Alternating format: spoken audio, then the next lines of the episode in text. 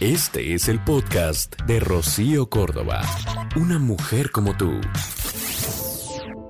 Es gracioso que le tuvimos que poner el nombre de responsabilidad afectiva a básicamente ser un ser humano decente. Mantén una comunicación abierta, honesta. Cumple tu palabra. Trata de mantener el autocontrol emocional. Sé consciente. Pide perdón y perdona.